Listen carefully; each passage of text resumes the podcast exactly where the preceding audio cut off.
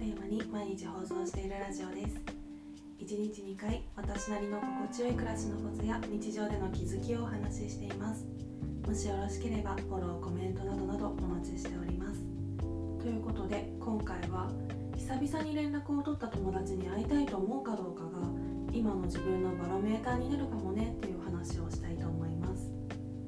この前本当にずっと連絡を取ってなかった友達と久しぶりに連絡を取ってたんですね。元気みたいな感じで LINE が来て。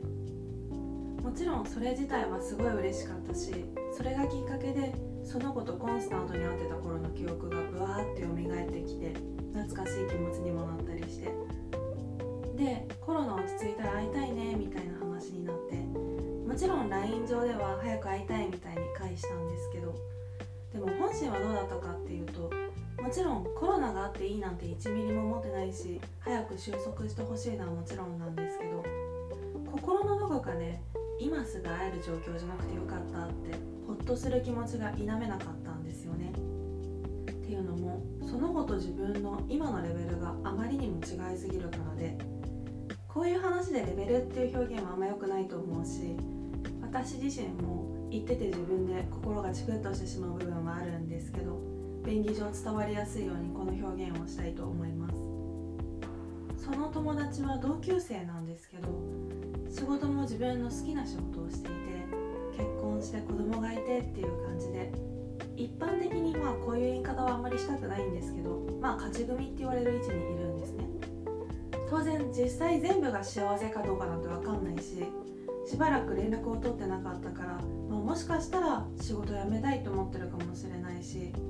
家庭と育児の両立で悩みがあるかもしれないし家族関係がうまくいってるかもわからないしっていう感じで実際のところはわからないんですけどそれでもやっぱり何もかもが違う私からすると正直あ安定してていいなって感じなんですよね。私はどちらかというと結婚とか子供とかっていう前にまず自分のキャリアを安定させたいっていう気持ちがあるので結婚とか子供とかも羨ましいなとは思うんですけどそれよりはまず自分の好きな仕事ができてるっていうのが羨ましくって。その一方で私はというとその子から見た私は多分転職失敗したところで止まってるんですよね。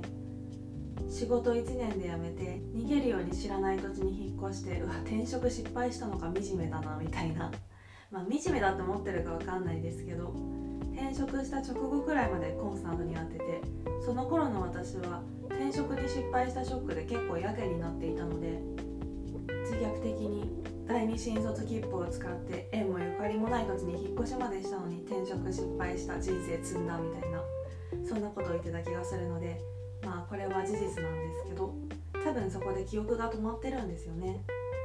そこから連絡を取ってない間に私は私で水面下ではいろいろ動いてはいたけどまだどこどこに転職するとかこんな仕事するとかそういう目に見える結果までは進めていなくって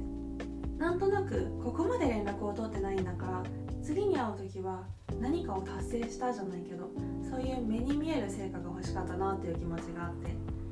だからこうやって久々に連絡が来た時にあ進捗が思い通りに進んでないなじゃないけどそんな気持ちになって。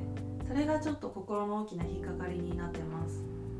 まあこれはね自分で何とかするしかない問題だからコロナが落ち着いてまた気軽に会える状況になった時に実は私これからこんなことするんだって、まあ、別に自慢するわけじゃないけど自信を持って近況報告ができるように目の前のこと一つ一つに取り組んでいきたいなって思いました。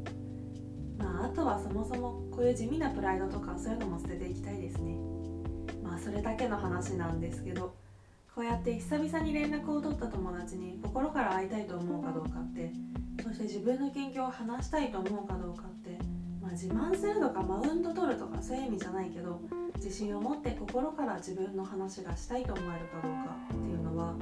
今の自分の人生の進捗を客観視するのにも使える感覚かもしれないなってふと思ったので今回はそんな話をしてみました。レターでの質問感想も絶賛募集中ですのでぜひぜひお気軽にいただけたら嬉しいです。それではまた次の放送でお会いしましょう。